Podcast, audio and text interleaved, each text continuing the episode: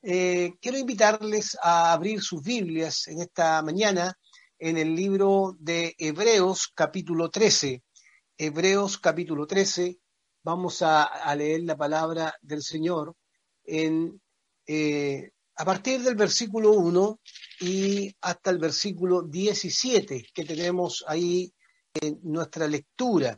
Estas son las últimas palabras de finales del autor. Estamos culminando ya eh, el, estudio de este libro durante casi más de un año, eh, llevando la palabra de este, este, este tremendo libro, un libro de tremenda riqueza en términos de lo que significa Jesucristo. Vamos a dar lectura del versículo 1 en adelante hasta el versículo 17. Dice así la palabra del Señor. Sigan amándose unos a otros fraternalmente. No se olviden de practicar la hospitalidad, pues gracias a ella algunos, sin saberlo, hospedaron ángeles. Acuérdense de los presos como si ustedes fueran sus compañeros de cárcel y también de los que son maltratados como si fueran ustedes mismos los que sufren. Tengan todos en alta estima el matrimonio y la fidelidad conyugal, porque Dios juzgará a los adúlteros y a todos los que cometen inmoralidades sexuales. Manténganse libres del amor al dinero y conténtense con lo que tienen, porque Dios ha dicho, nunca te dejaré, jamás te abandonaré. Así que podemos decir con toda confianza, el Señor es quien me ayuda, no temeré. ¿Qué me puede hacer un simple mortal? Acuérdense de sus dirigentes que les comunicaron la palabra de Dios. Consideren cuál fue el resultado de su estilo de vida e imiten su fe. Jesucristo es el mismo ayer y hoy y por los siglos. No se dejen llevar por ninguna clase de enseñanzas extrañas. Conviene que el corazón sea fortalecido por la gracia y no por los alimentos rituales que de nada aprovechan a quienes lo comen. Versículo 10. Nosotros tenemos un altar del cual no tiene derecho a comer los que ofician en el tabernáculo, porque el sumo sacerdote introduce la sangre de los animales en el lugar santísimo como sacrificio por el pecado, pero los cuerpos de esos animales se queman fuera del campamento. Por eso Jesús, para santificar al pueblo mediante su propia sangre, sufrió fuera de la puerta de la ciudad. Por lo tanto, salgamos a su encuentro fuera del campamento, llevando la deshonra que él llevó, pues aquí no tenemos una ciudad permanente, sino que buscamos la ciudad venidera. Así que ofrezcamos continuamente a Dios, por medio de Jesucristo, un sacrificio de alabanza, es decir, el fruto de los labios que confiesan su nombre. No se olviden de hacer el bien y compartir con otros los que tienen lo que tienen, porque esos son los sacrificios que agradan a Dios. Versículo 17, obedezcan a sus dirigentes y sométanse a ellos, pues cuidan de ustedes como quienes tienen que rendir cuentas obedézcanlos a fin de que ellos cumplan la tarea con alegría y sin quejarse, pues el, que, el quejarse no les trae ningún provecho. El quejarse no les trae ningún provecho. Esa es la palabra del Señor para esta mañana, hermanos amados. Oremos al Señor, ¿les parece? Tengamos un tempito de oración para reflexionar en torno a ella. Padre, gracias por tu palabra, gracias porque eres tú el Señor que nos dirige, por favor, habla en nuestros corazones en estos tiempos para encontrar en tu palabra eh, eh, la dirección correcta para caminar como hijos tuyos en estos tiempos, Señor, que vivimos, pero también desafiados para poder hacer tu voluntad. Bendice a tu iglesia que está presente aquí en este culto eh, online y también a través de las diferentes plataformas digitales para que tu palabra, tu presencia nos acompañe en cada momento. Oramos en el nombre de Jesús. Amén. Amén. Es, nos encontramos, hermanos, acá con un texto bíblico muy, muy interesante. Cuando uno revisa estos pasajes de, del capítulo 13, textos bíblicos del 13, pareciera que fuera una colección de versículos medio fuera de contexto con lo que había venido diciendo. Sin embargo, eh, eh, tiene una relación muy estrecha, porque ya el autor ha mencionado constantemente que Jesucristo es nuestra máxima revelación. Eh, nos ha llamado a mantenernos creciendo en la madurez, en conciencia de que ese Cristo que es nuestra máxima revelación, que es nuestra eh, mayor sumo sacerdote, también que hizo un sacrificio que fue eficaz uno para siempre y que todo lo que ha pasado en el Antiguo Testamento y todo lo que se ha hecho en el Antiguo Testamento, los sacrificios, es la sombra de lo que debería, debía revelarse en algún momento de la historia, en, en este caso, lo que Jesucristo hizo por su iglesia, por el ser humano, por la humanidad. Y ha ido desarrollando una serie de exhortaciones para que los hermanos se alienten en medio del camino, en medio de la persecución, para que se alienten en medio de la presión religiosa que están sintiendo frente a este, esta, esta presión de querer volver a lo antiguo y desechar la revelación poderosa de Jesucristo. Pero también nos ha recordado en medio de este caminar del libro de Hebreos que el Señor ha sido y se ha, cumplido eh, este sacrificio para ser el mediador del nuevo pacto porque su sangre ha sido rociada para que esa sangre pueda también cumplir el propósito de acercarnos a Dios sin mediador alguno, sin alguien que presente un animal por nosotros, sino que ha sido Él el quien se entregó y por lo tanto nos espera, ¿cierto?, en base a ese sacrificio, un reino inconmovible y por lo tanto debemos nosotros estar agradecidos, adorando a Dios. Todo pareciera ser que cuando el autor de Hebreos desarrolla toda esta historia de la revelación de Cristo que se ha manifestado eh, para esta comunidad que está por supuesto, una tensión permanente con el judaísmo, todo pareciera ser muy teórico, teológicamente se han entregado instrucciones profundas y se han entregado también eh, enseñanzas que deben ser incorporadas a la vida de los hermanos que pertenecen a esta comunidad.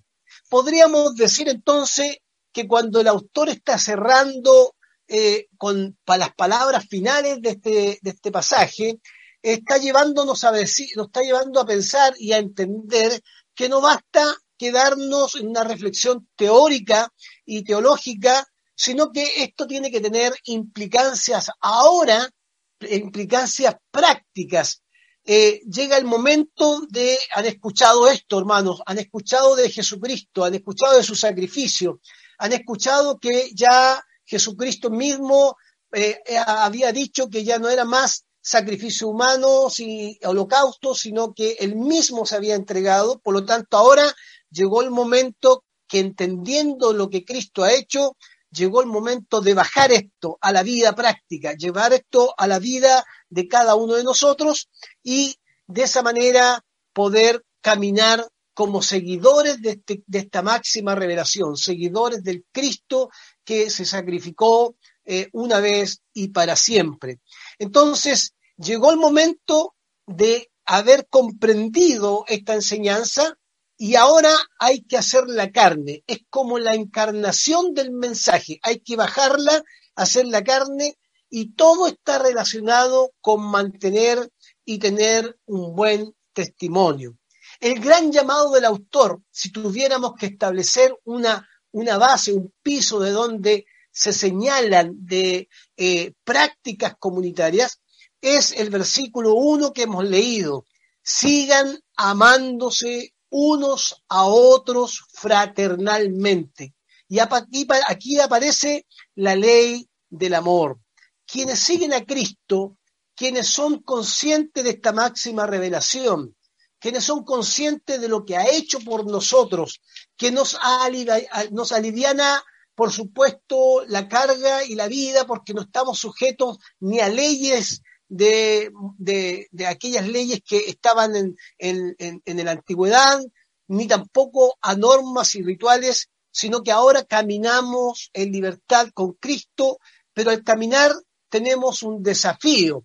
No podemos quedarnos solamente en aspectos eh, eh, teóricos, sino que debemos regresar ahora a la tierra y empezar a vivir. Por eso el versículo 1 parte diciendo, sigan amándose unos eh, a otros fraternalmente.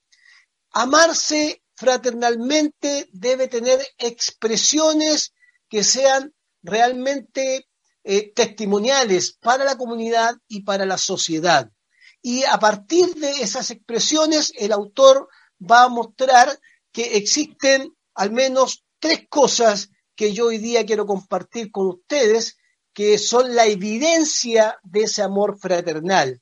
La primera tiene que ver con la responsabilidad comunitaria. Las voy a mencionar primero y después las voy a desarrollar. La segunda tiene que ver con la responsabilidad eclesiástica y la tercera tiene que ver con el engaño de las enseñanzas que aparecen constantemente para esta comunidad, eh, especialmente desde el judaísmo. Entonces, la, en primer lugar, cuando habla de amarse fraternalmente unos a otros, el autor va a desarrollar a partir del versículo 2 en adelante las prácticas que van a reflejar eh, eh, ese, ese encuentro con Cristo y también ese camino de adoración del creyente. En, eh, el versículo 2, eh, en esta responsabilidad comunitaria. Versículo 2. No se olviden de practicar la hospitalidad, pues gracias a ella algunos, sin saberlo, hospedaron ángeles. Aquí tenemos la primera práctica que debía desarrollar la iglesia. Es interesante que en aquellos tiempos no habían hoteles, no habían hoteles como hay hoy día, sí posadas, pero las posadas que existían tenían mala reputación y como había que cuidar el testimonio, entonces había una práctica muy potente en la comunidad antigua. No se recibía a cualquiera, por supuesto, se recibía a los hermanos, a aquellos que eh, se trasladaban de un lugar a otro. Entonces, el, eh, el autor va a decir, ahora amémonos fraternalmente, pero practicando esto, la hospitalidad.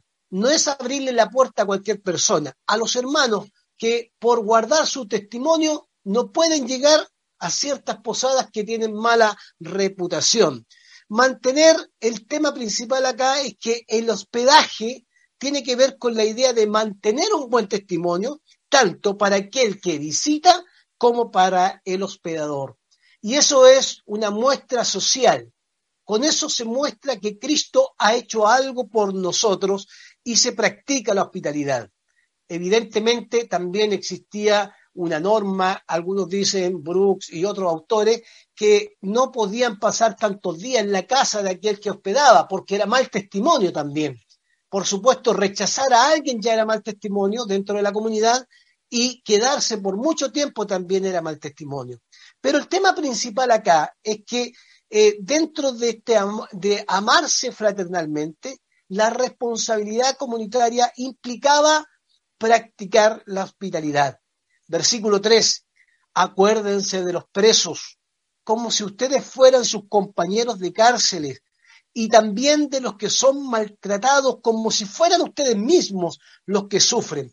Y aquí está la otra práctica que tenía esta comunidad que llevar adelante en este amor fraternal. ¿Cuál era la práctica? Acordarse de los presos. ¿De qué presos? No son cualquier presos tampoco. Son los que han sido perseguidos, los que han sido encarcelados, los que han sido eh, eh, arrestados por, eh, por causa de Cristo. interesante, el autor le dice, acuérdense de ellos y de los maltratados, porque evidentemente esta comunidad a la cual escribe el escritor de Hebreo efectivamente es una comunidad que ha sido maltratada. Ya lo ha dicho en el capítulo 10, versículo 32, y lo recordamos solamente. Recuerden aquellos días pasados cuando ustedes, después de haber sido iluminados, sostuvieron una dura lucha, soportaron mucho sufrimiento. Versículo 33 del capítulo 10. Una, eh, unas veces vieron expuestos públicamente al insulto y a la persecución, y otras veces, eh, veces se fueron solidarios con los que eran tratados de igual manera. O sea, esta comunidad tenía eh, que recordar que ellos mismos habían vivido esta persecución, habían vivido momentos duros por causa de Cristo, habían sido empujados a volver a las tradiciones judías, los rituales, pero muchos eh, haciendo esfuerzo siguieron con Cristo y eso les costó a ellos persecución. Por lo tanto, el autor en el versículo 3 les dice que una de las prácticas comunitarias que tienen que desarrollar para que se cumpla el versículo 1, sigan amándose los unos a los otros fraternalmente, es no olvidar a los presos, sino tener en cuenta a aquellos que están en las cárceles y también a los que han sido maltratados, colocándose, y esto siendo empático con los que sufren, colocándose en el lugar de ellos, como si ustedes fueran lo que están sufriendo. Por supuesto, es una invitación a tener empatía con aquellos que están siendo eh, eh, perseguidos también. La, tercera eh, responsabilidad comunitaria aparece en el versículo 4.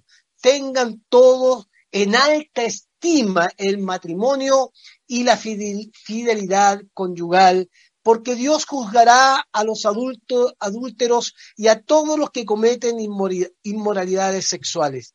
Tengan en alta estima el matrimonio. Fíjese qué interesante que dentro de este amor fraternal, porque aquí la ley tiene que ver con el amor, el amor fraternal se verá reflejado en ser hospedador, será, se verá reflejado en atender a los presos, pero también tiene una, un testimonio visible en el tema matrimonial y en el tema de la fidelidad que se debe dar en torno al matrimonio. Acá el matrimonio no está como un mandamiento sexual, ni tampoco está como el cumplimiento de la ley del adulterio. Todo lo contrario, está en la línea de amarse unos a otros. Quien se ama eh, unos a otros. Cuando nos amamos unos a otros, entendremos, respetaremos el matrimonio, seremos fieles porque nos amamos y nos respetamos unos a otros. Por lo tanto, quien no respeta su matrimonio no está violando, hermanos queridos, como decía, el mandamiento del adulterio, sino que está violando el mandamiento que Cristo ha establecido, que es el mandamiento del amor. El mandamiento del amor está siendo llevado a un, a un lugar que no corresponde. Y esto es importante tenerlo en cuenta. Nos hace bien hacer el bien en medio del matrimonio, haciendo lo correcto, porque incluso en estas responsabilidades comunitarias podríamos hacer lo incorrecto, que eh, haciendo lo malo, romper el matrimonio, provocar la crisis y por lo tanto alejarnos del amor que debería ser la manifestación de lo que Cristo ha hecho en nosotros. En otro elemento importante de las responsabilidades comunitarias que deben considerarse en esta idea de amarnos los unos a los otros fraternalmente está en el versículo 5. Manténganse libres del amor al dinero y conténtense con lo que tienen, porque Dios ha dicho, nunca te dejaré jamás te abandonaré. Recordando una promesa, el escritor de Hebreo nos recuerda que debemos tener nuestro corazón, ese corazón lleno de amor por causa de Cristo. Cristo en medio de la comunidad, a través de nosotros, debe también colocarnos en el equilibrio perfecto respecto al amor al dinero. Hay que recordar que también cuando uno eh, eh, desvía su corazón a este tema del dinero, uno eh, es imposible no recordar las palabras de Jesús en esto, de donde está tu corazón, está tu tesoro.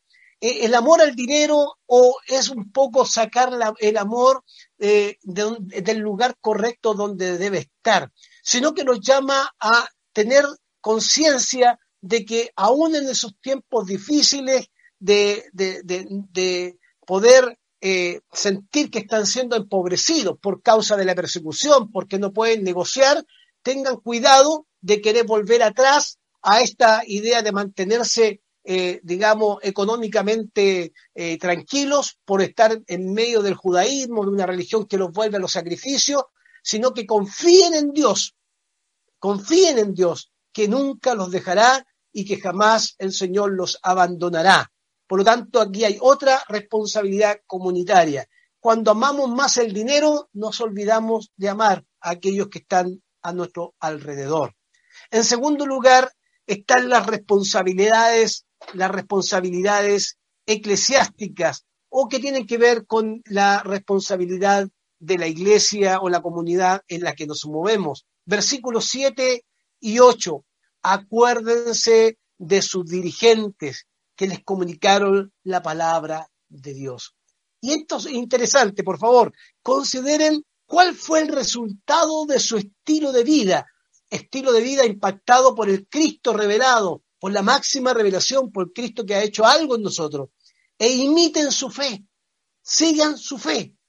Jesucristo es el mismo ayer y hoy y por los siglos probablemente podríamos deducir quizás de esto que estos ejemplos a los cuales se refieren, estos hombres de Dios que murieron por la causa de Cristo seguramente ya no estaban presentes. Por lo tanto, el llamado es no se olviden de estos dirigentes que les compartieron la palabra correcta, no la palabra extraña, palabra correcta, y han muerto quizás, ahora es tiempo de imitar su fe este, esta máxima revelación de Cristo, hermanos queridos, eh, no nos, no nos eh, en el caso de los que han ido partiendo, que se mantuvieron firmes en esa revelación del Señor, no muestran una religión externa y vacía, sino que es una religión o una fe que tiene una, una bajada práctica para vivirla entre ellos. Por lo tanto, el llamado es estos hombres que fueron los que entregaron la palabra de Dios en esta responsabilidad, la responsabilidad de ustedes como parte de esta comunidad es imitar su fe, porque Jesucristo es inmutable, es el mismo ayer y hoy y por los siglos, es inmutable. Entonces hay que seguir la fe de aquellos hombres que seguramente, algunos que están vivos, otros que han partido, pero que su fe se mantuvo eh, inmutable en el lugar correcto, en Jesucristo y no en la religión judía. Así que imiten su fe. Eh, acuérdense estos dirigentes, eh, recuérdenlo, consideren su estilo de vida, el estilo de vida relacionado con Cristo, no con la religión judía. Por lo tanto, imiten su fe, porque Jesucristo es el mismo ayer y por los siglos. Segundo, en esta responsabilidad eclesiástica, versículo 17, obedezcan a sus dirigentes y sométanse a ellos, pues cuidan de ustedes como que tienen que rendir cuentas. O sea, también hay un llamado a poder eh, vivir en esta comunidad de una manera adecuada. Obedézcanlos a fin de que ellos cumplan la tarea con alegría y sin quejarse, pues el quejarse no le trae ningún provecho. En el fondo, el llamado del autor en estas eh, eh, responsabilidades eclesiásticas, hermanos queridos, tiene que ver con la idea de organizarse al interior de las comunidades de una forma correcta. Organizarse socialmente significa someterse y amarse los unos a los otros. Esto habla de que el amor fraternal será el testimonio que se muestre hacia la sociedad de cómo se comportan los hermanos en esta comunidad. Y versículo 17, si alguien creía, hermanos queridos, que los sacrificios anteriormente mencionados que hemos leído ahí en el versículo 10, que había un altar y que se mataba un cordero y que el sacerdote o sumo sacerdote lo sacaba fuera del campamento.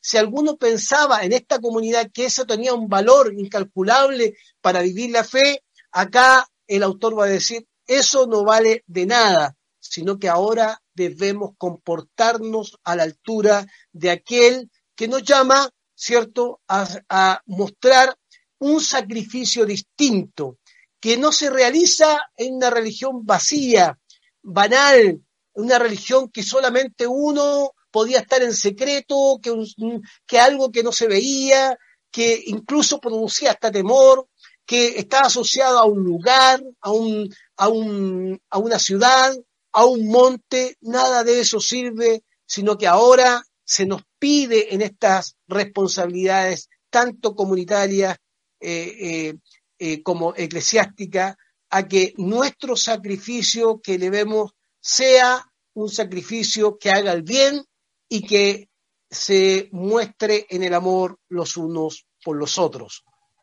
Y en tercer lugar, es un punto muy importante el versículo 9. Guardar, eh, tengan cuidado, dice el versículo 9, eh, no se dejen llevar por ninguna clase de enseñanzas extrañas. Aquí hay una responsabilidad de la comunidad. No es menor este consejo de la comunidad. Guardar las enseñanzas correctas y no dejarse engañar por aquellas enseñanzas extrañas. Y esto es interesante porque tenemos que preguntarnos cuáles son esas enseñanzas extrañas. Lo que, lo que nos lleva nuevamente a todo lo que ha dicho el autor durante 12 capítulos, a comprender que eh, el verdadero sentido de Cristo se ve reflejado en conductas que no tienen una relación con un sacrificio físico, humano, en un altar, sino tiene relación con el sacrificio vivo y aceptable a Dios. Versículo 5. Así que, perdón, versículo 15. Así que ofrezcamos continuamente a Dios por medio de Jesucristo un sacrificio de alabanza, es decir, el fruto de labios que confiesan su nombre. Versículo 16. No se olviden de hacer el bien y compartir con otros lo que tienen, porque esos son los sacrificios que agradan a Dios. Eh, sin duda, nos viene la mente, a la mente las palabras de los profetas del Antiguo Testamento y también las palabras de Jesús. Eh, misericordia quiero, ya estoy cansado de los sacrificios, estoy cansado de sus cánticos, estoy cansado de los holocaustos, ahora quiero sacrificio, quiero un sacrificio distinto, misericordia quiero y justicia quiero. Porque evidentemente las enseñanzas extrañas tienen que ver con lo que a partir del versículo 10 dice, nosotros no tenemos un altar del cual no tienen derecho a comer los que ofician en el tabernáculo. O sea, todo lo que es antiguo pasa a ser una enseñanza extraña. Habría que preguntarse si en estos tiempos no estamos escuchando enseñanzas extrañas que nos quieren hacer volver al temor, al miedo y a lo que es judaizante, por ejemplo, ¿cierto? Porque acá se nos invita a discernir estas enseñanzas. No se dejen llevar, esa es una responsabilidad. Ustedes que se aman fraternalmente tienen que reconocer en este amor también, animarse a descubrir que hay enseñanzas extrañas. ¿Cuáles son las que nos quieren hacer volver a enseñanzas? Porque Jesucristo eh, para santificar a su pueblo, versículo 12, mediante su propia sangre, sufrió fuera de la puerta de la ciudad. Por lo tanto, nosotros dice, salgamos a su encuentro fuera del campamento, o sea, llevando la deshonra que él llevó. Pues aquí no tenemos una ciudad permanente, sino que buscamos la ciudad venidera. O sea, Jesucristo salió afuera del campamento para ser crucificado, para morir por nosotros. Él dice, encontremos con, con ese, ese sacrificio que fue uno y para siempre, pero conscientes de que al encontrarnos con Él, evidentemente no siempre seremos aplaudidos. es probable que vivamos y suframos igual como Jesucristo sufrió. Encontrémonos con Él, porque a partir de ese sacrificio que Él desarrolló fuera del campamento y que se convierten para los cristianos hoy día en una reconciliación con el Padre por medio del Hijo, nos llama a vivir una vida práctica consciente de que ese sacrificio es un sacrificio que demanda de nosotros una vida distinta, un caminar distinto y por supuesto también demanda que nos amemos fraternalmente los unos a los otros. Fíjese que el versículo 1 es la base para determinar cómo debe ser el comportamiento del cristiano. Por eso es interesante tener en cuenta el tercer punto, guardar las enseñanzas correctas y no dejarse engañar por enseñanzas extrañas. Permítanme terminar con algunas consideraciones finales de este pasaje que hemos leído. En primer lugar, eh, todo lo que aprendemos de Cristo, hermanos, no puede quedarse en, el ámbito de lo teórico y de lo privado. Por lo general está la tentación de crecer, de aprender, de eh, eh, escuchar teología bíblica y aprender y crecer, y eso está bien. Ah, tiene que vivirse, tiene que, tenemos que desafiarnos para seguir aprendiendo y seguir caminando en el estudio de la palabra y en el conocimiento del Señor. Pero no se puede quedar en el ámbito de lo privado, ni tampoco en lo teórico. Debe tener una implicancia práctica y comunitaria, eh, no solamente en la comunidad cristiana, sino en la vida social. Debemos llevar a la acción eh, aquello que Jesucristo hizo por nosotros, porque lo que agrada al Señor ya no son los sacrificios antiguos, son sacrificios distintos. ¿Qué agrada al Señor? Que nos amemos fraternalmente los unos a los otros. Y eso tiene implicancia en prácticas que están acá. No se olviden, versículo 16, de hacer el bien y de compartir con otros todo lo que tienen, porque esos son los sacrificios que agradan a Dios. El sacrificio aceptable, entonces, hermano, eh, es el sacrificio de Cristo. Claro, ese es el sacrificio aceptable, pero el sacrificio aceptable del creyente es hacer el bien y guardar su testimonio como aquel que da, le muestra la luz de Cristo a aquellos que no le conocen. El libro de Hebreo ya lo ha manifestado en distintas, de distintas maneras, de distintas formas. Si usted me acompaña al capítulo 10, eh, versículo 5 en adelante, capítulo 10, lo dice con tanta claridad. Por eso, al entrar en el mundo, Cristo dijo, a ti no te complacen los sacrificios ni ofrendas en su lugar, me preparaste un cuerpo. No te agradaron ni holocaustos ni sacrificios por el pecado. Eso dije, aquí me tienes, como el libro dice de mí, he venido a Dios a hacer tu voluntad.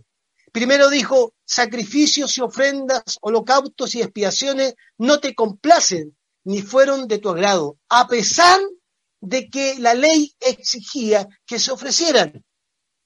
Versículo 9.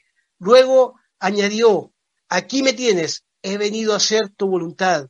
Así todo lo primero para establecer lo segundo, para establecer lo segundo. Y en virtud de esa voluntad somos santificados mediante el sacrificio del cuerpo de Jesucristo, ofreciéndolo una vez y para siempre. O sea, que en el marco de los sacrificios que agradan a Dios, somos llamados a no volver a hacer sacrificios antiguos que de nada sirven esos sacrificios que, por supuesto, eh, se son transformados ahora en el creyente, bajándolo de manera adecuada. No lo teórico, sino lo práctico llevado a la comunidad y al ámbito social.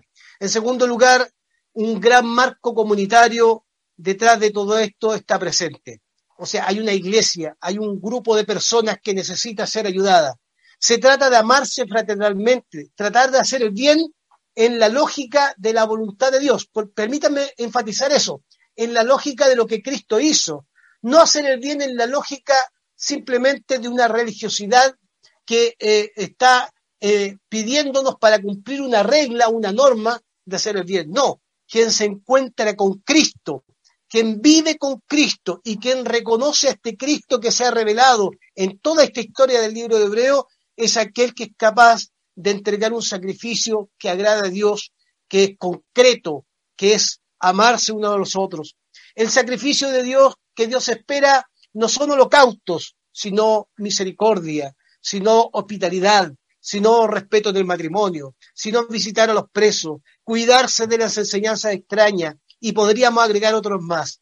El gran peligro sería simplemente tener en cuenta que acá no se deben agotar las prácticas comunitarias y sociales, porque en estos tiempos tendremos otros desafíos para mostrar que Cristo ha hecho algo en nuestras vidas. Se presentarán otros tipos de necesidades. Estaremos, tenemos que estar dispuestos para que no se agoten en el texto bíblico las necesidades de una comunidad, porque en el mundo de hoy existen otras preguntas, otras necesidades que trascienden en el tiempo y se actualizan históricamente y se van actualizando. Hoy día debemos identificar desde Cristo cómo reflejar ese amor fraternal en los tiempos que vivimos. Y por último, decir solamente como, como conclusión, tengamos cuidados, eh, cuidado hermano, porque hoy es muy fácil dejarse llevar por enseñanzas extrañas.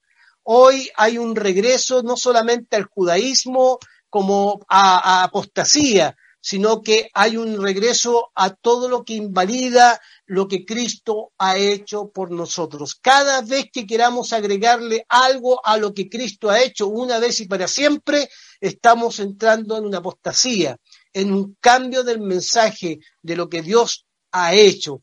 Dios ha hecho ya un sacrificio eficaz, uno y para siempre, dice el libro de Hebreo. Por lo tanto, regresar a cualquier enseñanza extraña que nos haga retroceder es caer en la apostasía, en la apostasía misma que nos aparta del amor fraternal. ¿Saben por qué? Porque en la medida que volvamos a esas enseñanzas extrañas, lo único que vamos a provocar es presionar a otros que se comporten de una manera inadecuada delante del Señor, haciendo lo que Cristo no quiere que hagamos. Por eso repito el versículo 16, no se olviden de hacer el bien y de compartir con otros lo que tienen, porque esos son los sacrificios que agradan a Dios. Gloria al Señor por esta palabra, oremos al Señor, tengamos en cuenta esto para que el Señor nos guíe eh, en este estudio. Aún nos quedan algunos versículos para terminar el libro de Hebreo, pero el autor ha entrado ya en el ámbito de la comunidad y ha bajado la información para que nosotros podamos ahora ver cómo vivimos la fe en medio de estos tiempos, en lo social y en lo comunitario. Oremos al Señor por esta palabra. Padre, gracias por tu palabra. Gracias porque ella nos ilumina en nuestro caminar. ¿Cómo resuenan tan fuerte a la luz del libro de Hebreos las palabras de los profetas en tiempos antiguos las palabras de Jesús. Misericordia quiero. Ya no quiero holocaustos ni sacrificios, sino quiero ahora que hagan cosas eh, que tengan relación con la vida diaria. Hagan el bien. Ámense los unos a los otros fraternalmente. Amarse significa, Señor, todo lo que hoy día el libro y el capítulo 13 nos ha mencionado. Seguramente en nuestros tiempos serán otros los temas que tendremos que poner en práctica para mostrar el amor tuyo, para mostrar que tú has hecho algo maravilloso en nuestras vidas. Te pedimos que nos ayudes a caminar eh, no en una nube lejos de la tierra, sino insertos en un mundo que necesita a los creyentes que han sido impactados por este Cristo, que ya no están sujetos a historias eh, eh, religiosas del pasado que fueron la sombra, sino que ahora están en Cristo, porque cada vez que las acciones están, se, se colocan al servicio de las personas, es el mismo Cristo que se acerca a las personas. Nos recordamos de las palabras de los evangelistas, tuve hambre y no me diste de comer, tuve sed y no me diste de beber. Señor, ¿cómo resuenan? ¿Cómo quedarnos en lo teórico? Es un pecado quedarnos ahí en un, en, una, en un balcón mirando al mundo. No, tenemos que bajar y ayúdanos a bajar, Señor, para relacionarnos en un amor fraternal los unos a los otros y hacer el bien en todos los ámbitos de la vida. Tu nombre sea glorificado y que tu palabra siempre vuelva a dirigir nuestras vidas al camino correcto. Oramos en el nombre de Jesús. Amén.